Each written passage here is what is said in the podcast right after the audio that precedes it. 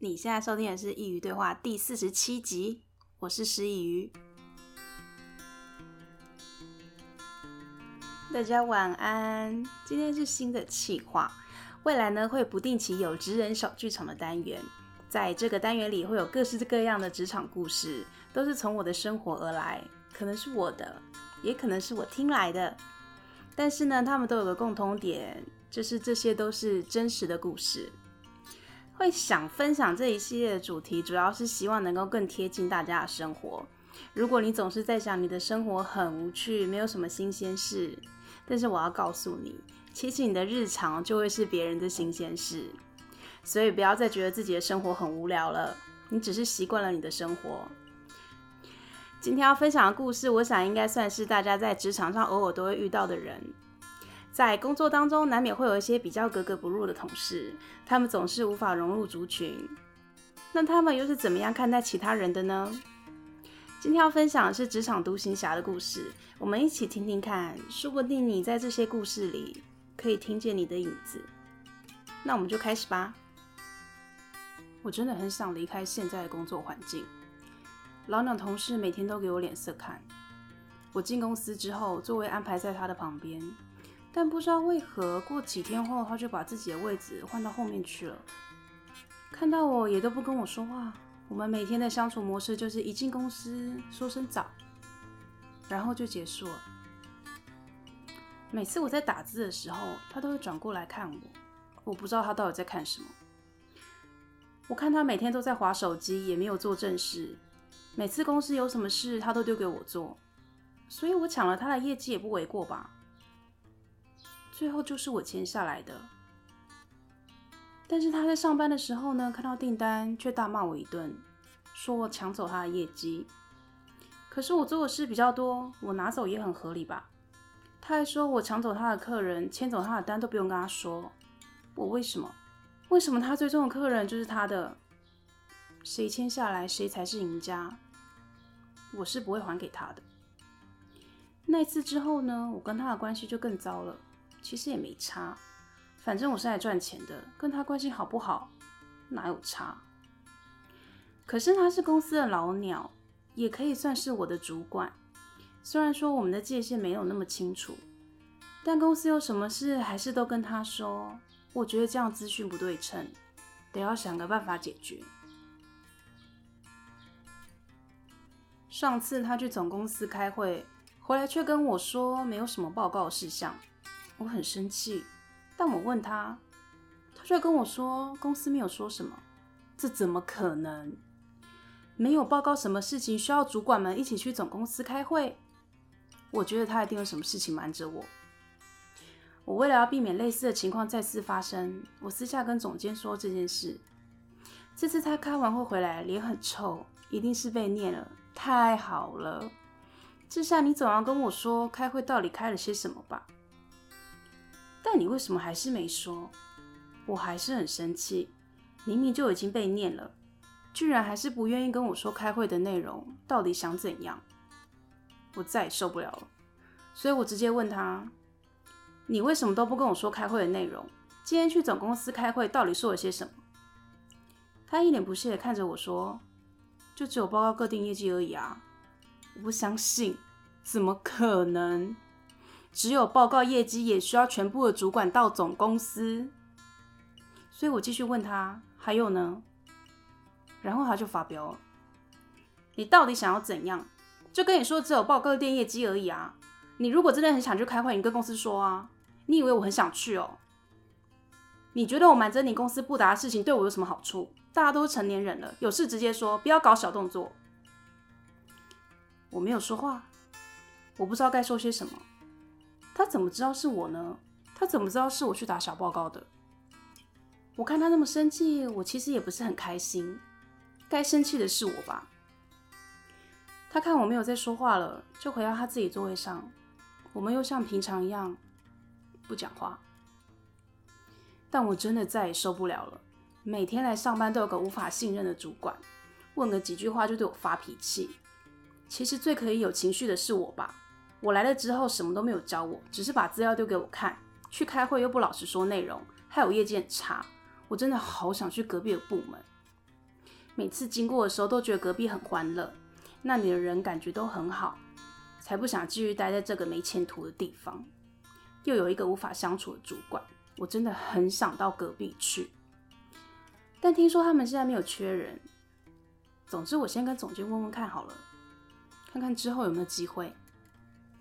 总监跟我说，几个月后他们有人要请产假，到时候会有个短暂的缺。本来公司是想要找短期的约聘，填补这个时候的空缺。但是如果我想要去的话，可以让我去。只是到时候请假的同事回来，我就不能再待在那里了，可能要转到其他部门，或是要离开公司。但我无所谓。我觉得到隔壁才是属于我的地方，才能让我大展身手。现在在这里没有我发展的空间，所以我要去。敲定好转调的日期了，但我一刻都不想再待在这里了。反正现在上班也没什么事，距离转调还有一个月，就趁这一个月先去新单位的学习好了。这样转职后就可以直接上手。我真的是很积极，这样新单位的同事一定会喜欢我。那天我上班没事。我就直接去隔壁了，我很兴奋，但我想给他们留下好的印象，我满脸笑容的过去，问了未来的同事说：“如果我要转调过来，你会不会觉得很奇怪？”他跟我说不会，太好了，我就知道会这个样子。我做这个决定真的太对了，我好想快转生活，马上到新单位报到。因为我得到新同事的喜爱，所以我更确定我过去这个决定是件正确的事。我现在一没事就过去。反正我和我的主管平常也没多说话，我也不想再浪费时间在这里了。我这样也算是善用时间吧。所以呢，我跟新单位的主管说，我想要先过来学习，但是很奇怪，他却跟我说之后再来就好了。我先来学习不是比较好吗？他们真的很奇怪，但没有关系，我可以先从他们的网站开始。虽然我们是同间公司，但因为商品不一样，所以有两个网站。于是呢，我就先从网站上开始学习。我觉得我真是太聪明了。我现在经过隔壁的时候都很开心，之后也都是我的部门了。现在过去就像自己家一样，反正之后也是我上班的地方，就不用寒暄了吧。大家自在点，我每天都很期待日子可以走得再快一些。转调过去新的单位就像是新的开始，很多手需要办，email 也是新的，我真的很想快点拿到。未来的新同事告诉我。这个的话要问人资，所以我就去问了。可是过了这么多天都没有下文，该不会他忘了吧？我再去问问看好了。过一下子，手机响了，是总监打来的。他要我不要再去问人资转调的进度，等到职之后会把新单位所有要用的资料一次给我，要给人资作业时间，而且说我现在还隶属于旧单位，要我不要一直追问新单位的事情。我觉得很无奈。我追问自己的事有什么错？他们都太不积极了。虽然说转调过去大约还有两周，但事先准备好这些事情不是应该的吗？为什么不要问？我觉得我被凶得莫名其妙。可是对象是总监，我好像也不能有什么情绪。日子一天天过去了，我终于可以离开这里了。今天是我在新单位的第一天，从今以后我就是这里的一份子。之前就听说他们业绩比较好。我好想赶快上手做业绩赚钱，但之前就听说他们要学的东西比我们还多，也听说作业流程很复杂。可是没关系，依照我聪明的大脑，我一定可以马上就学会了，我一点都不担心。带我的新同事就是之前我问我转调过来会不会很奇怪，但跟我说不会的那位。但是他跟之前有点不太一样，在教学的时候变得很严肃，而且感觉好严格。他今天问我觉得自己的学习能力如何？因为他要安排一下往后的学习进度，我有点不知道该怎么回答。他说，因为他不认识我，所以想先知道我对自己的看法。因为要学习的东西真的太多了，他这样才知道往后要怎么安排。我觉得我可以很快的上手，我对于自己的学习能力非常有自信，所以我就这样跟他说。但是他停了一下，跟我说：“好，他知道了。”但我觉得他不太相信我说的。因为他还是给我安排一个很松散的进度，可是我会证明给他看的。开始学习新的东西了，真的要学好多好多，可是我很开心，这才是我要的。我知道我做了个很正确的决定。最近上班的时候，同事们都很忙，我很想帮忙，可是他们却说要我先学习就好。现在他们在做的事，我没有办法帮忙，之后会再教我。我觉得很无奈，为什么要把我排除在外？他们给了我一个电子的学习档案，说要把这个看完，因为商品实在太多了。可以先以现在比较热卖的开始看，因为他们刚进公司的时候也是这样。我就这样看了一个礼拜，在这段期间，他们偶尔会带我在展间里走走，认识商品。除此之外呢，都不太理我。但我也无所谓，我也不喜欢跟别人聊私事。我好想赶快卖东西，但是他们就是不教我订单要怎么打，我很着急，所以我就问了他们，但他们却跟我说，现在问这个还太早了。怎么会太早？我都来公司一个礼拜了，可是却连订单都不会打，我这样要怎么做业绩？我要怎么赚钱？他们跟我说，因为商品的种类真的太多了，熟悉现场的商品比较重要。不然到时候订单打错会很麻烦，还要被公司扣奖金，也会给客人造成困扰。我其实不太高兴，我觉得他们不相信我的能力，但碍于要尊重前辈，我也只好什么都不说。可是我满肚子的情绪却无处发泄。说他们不相信我，也不是只有因为这件事。他们说我要先学如何结账，因为这是每天上班都会遇到的，所以我第一天就学了。可是现在都一个礼拜了。我还是不能自己做这件事，每一次他们都要在场，我觉得很烦。这么简单的事，我怎么可能不会？我年纪比他们大那么多，居然要被两个小朋友每天监视工作，我觉得不太舒服。我是长辈，我就让着他们吧。两个小毛头不知道尊重长辈。第二个礼拜开始了，之前那个很严肃的同事说要考我商品知识，看看我这一个礼拜学习的结果。我虽然很紧张，但我相信我可以。这个礼拜我看了很多，还自己整理成表格，我一定可以。可是呢，过程却很糟。我被他念了一顿。他说我这一个礼拜都在干嘛？为什么现场有的商品我还记不起来？他还说我学习的方式可能需要调整。他跟我分享他刚进公司是怎样去学习的，但那关我什么事？我这一路上都是这样过来的。还需要一个小朋友教我怎么学习吗？我随便敷衍他几句，跟他说谢谢他的分享，可我没有要照他的意思去做，我还是要用我的方式。后来这个礼拜，他们说他们的事情忙了一个段落了，有比较多时间可以教我，所以这一周我学了很多东西，这里的流程啊、系统、商品都很复杂，我需要消化一下。最近他们也比较会把事情分给我做了，我要把它做好。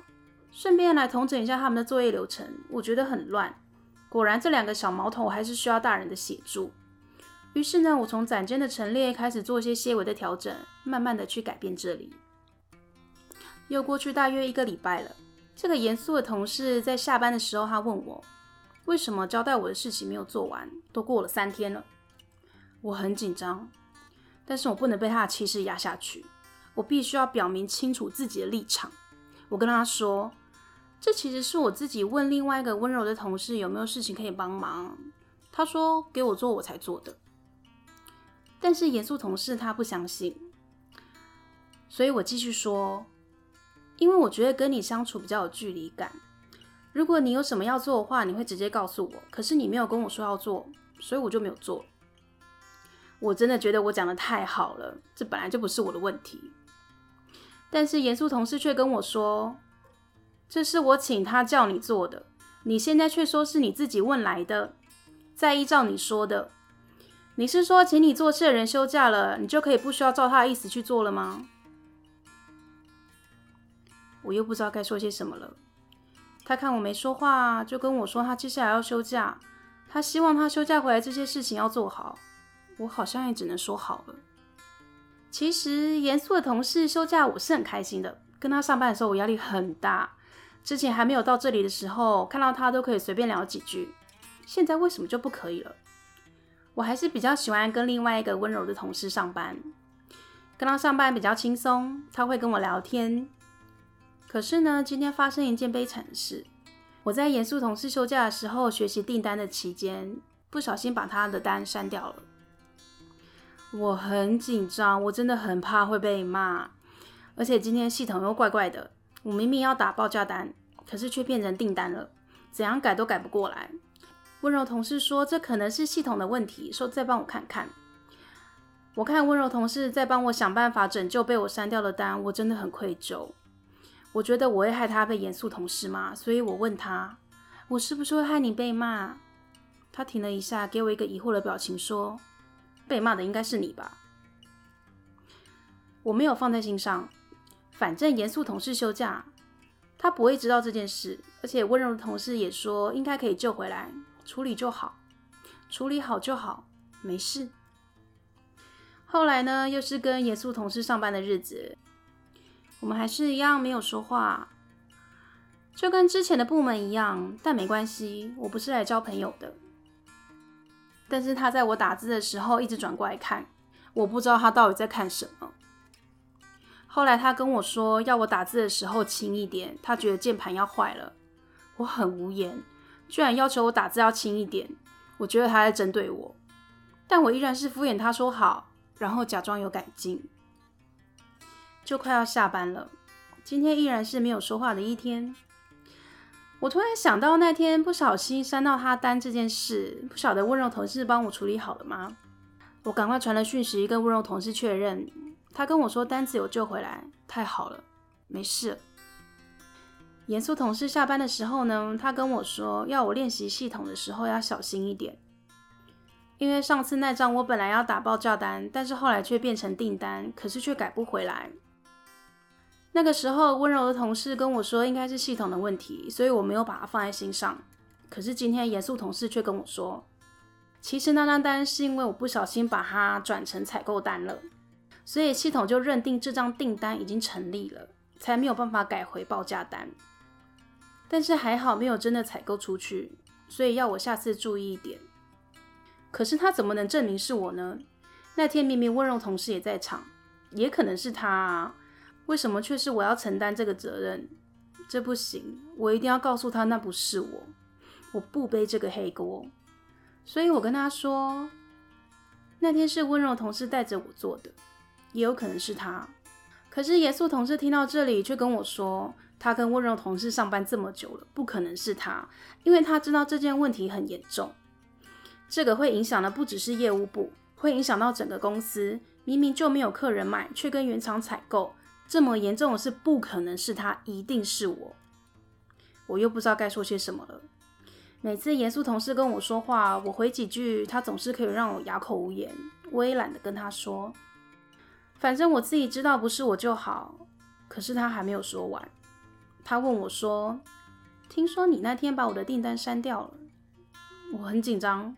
可是已经解决了，所以我也没什么好怕的。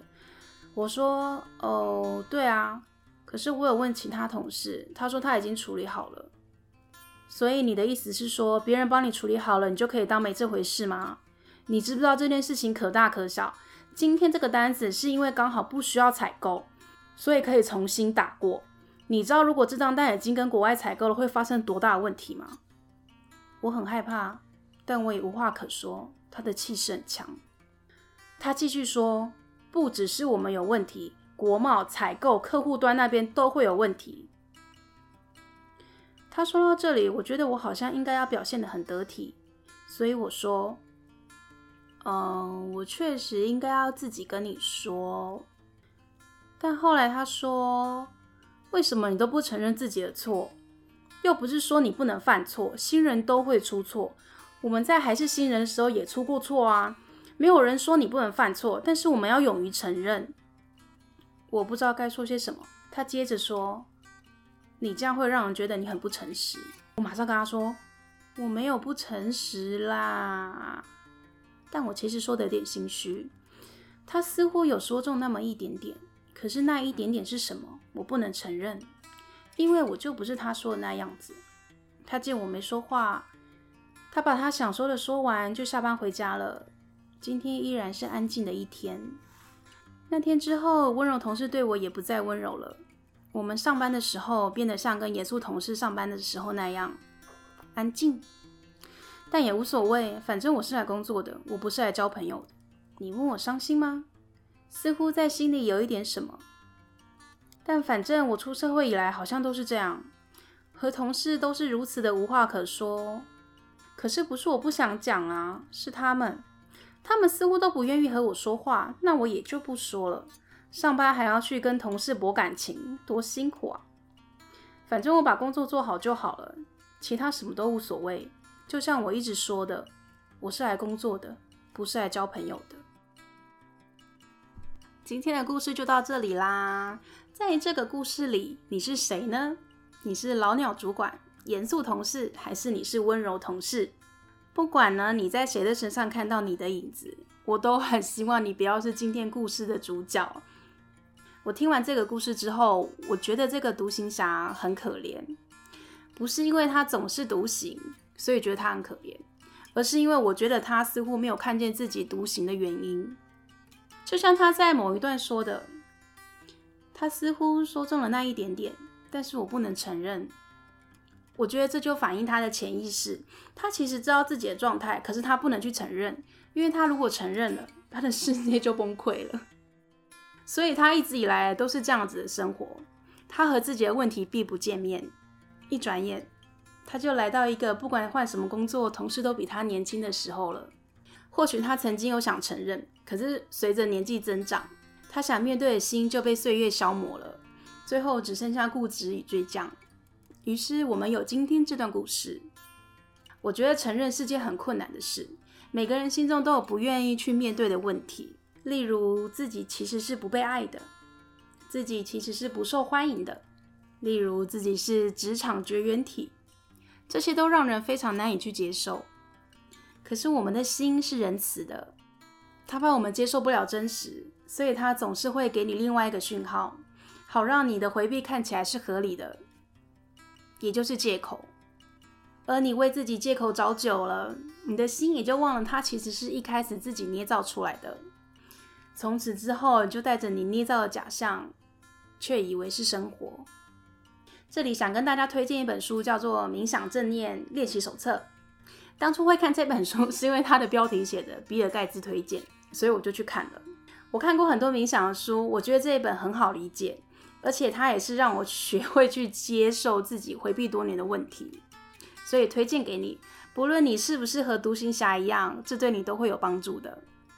最后，我想跟你说，如果你在今天故事中从独行侠的身上看到自己的影子，我要告诉你，你要做的就是去接受，即便你要接受的真的会让你的世界崩溃。可是，如果你不去戳破你自己塑造的假象，你的未来余生都会活在看似有伴，实则孤独的日子里。那今天的节目就到这里啦。如果你喜欢这个新企划的话，其实这一篇还有第二部哦。第二部预计在下个月上架，喜欢这个系列的你不要错过下次的职人小剧场哦。下一集会在端午节的时候上架，很久没有做节日特辑了，那我们端午见！欢迎点击描述栏中的链接，请师佾喝杯咖啡。如果你喜欢我的内容，可以分享给你认为需要的朋友一起来收听。如果你也想分享你的故事，欢迎来信师佾的信箱，contact at 师佾 dot com，c o n t a c t 小老鼠 s h i i y u 点 c o m。其实你需要的是真实的看见自己。感谢你的收听，我们下次见。